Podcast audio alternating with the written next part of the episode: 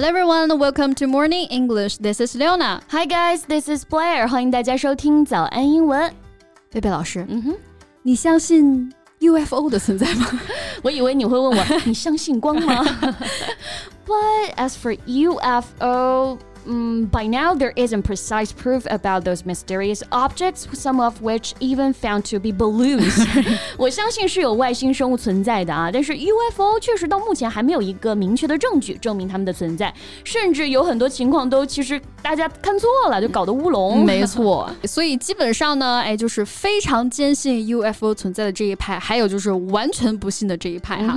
Recently, NASA held a historical UFO hearing, which is the first public public meeting to discuss this topic。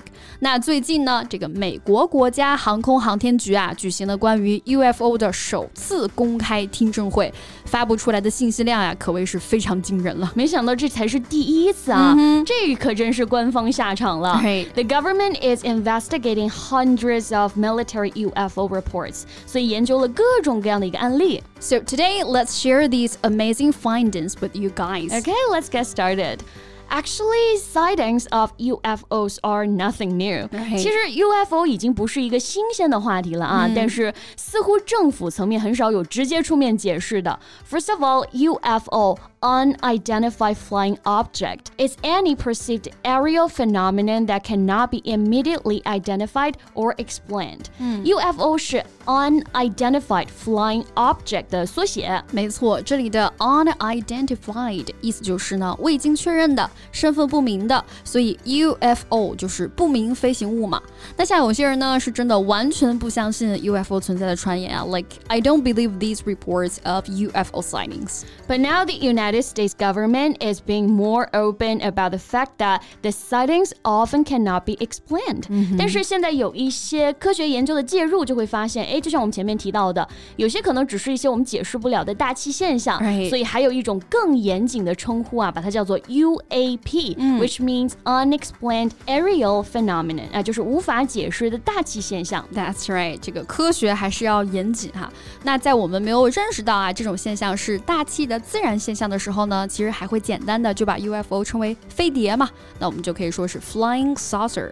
saucer 啊，其实指的是我们喝茶呀或者喝咖啡那个茶杯下面托着的茶碟、茶托啊，你可以想象一下那个形状，哎，是不是就可以理解了？flying saucer。对，虽然民间对 UFO 的目击事件以及录像都挺多了啊，但是科学家们还是需要更多的科学证据来证明对目击事件的进一步调查。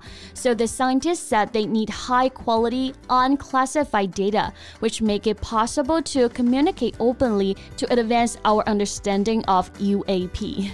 说白了，其实就是他们也没研究明白。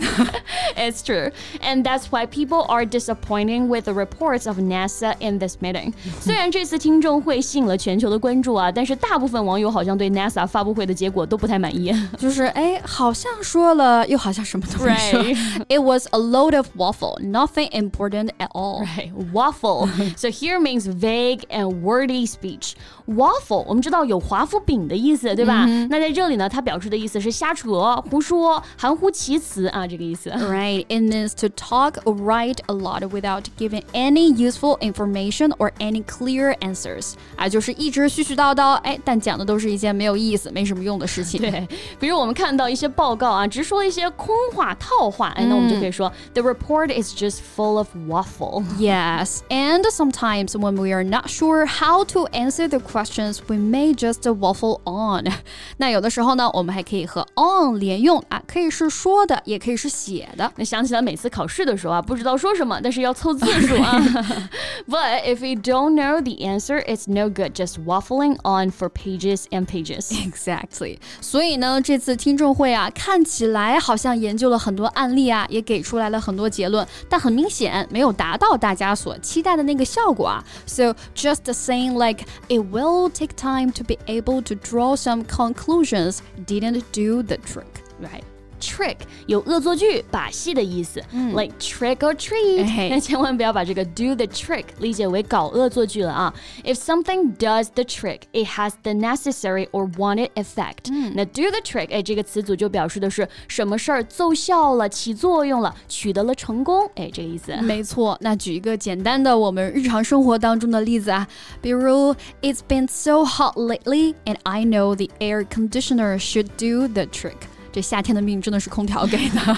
那这一次煞有介事的 UFO 大会啊，不仅引来了那大批的吐槽，嗯，那些对于那些不相信 UFO 存在的人，那更觉得是小题大做了。没错，It was rather a storm in a teacup.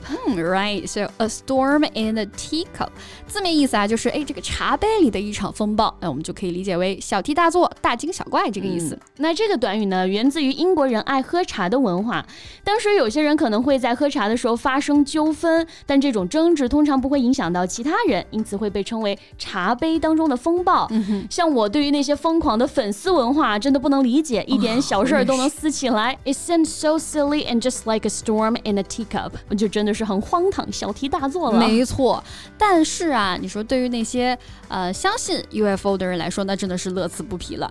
比如这次啊，UFO 大会虽然没有什么实质性的结论，但是呢，也意味着官方对这个话题呢更开放了。So the media is more like the cherry on the cake。没错，锦上添花啊。嗯，英文当中呢，我们会用蛋糕上的樱桃 the cherry on the cake 来表达。For example, having all of you here for my party has really been wonderful, and this gift is the cherry on the cake。下次过生日的时候能够用得上啊，意思就是你们能来参加我的生日聚会真是太好了。那这份礼物呢，就更是锦上添花了。嗯，那说回这个 UFO 大会啊，其实呢，相信啊 UFO 存在的人还是挺多的呢。Most people of America believe UFOs exist and are proof of intelligent life。甚至呢，还有这个 World UFO Day 啊，世界 UFO 日。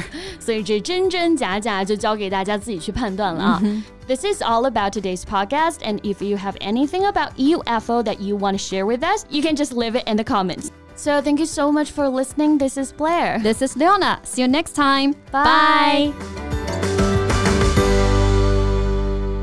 This podcast is from Morning English. 学口语就来早安英文。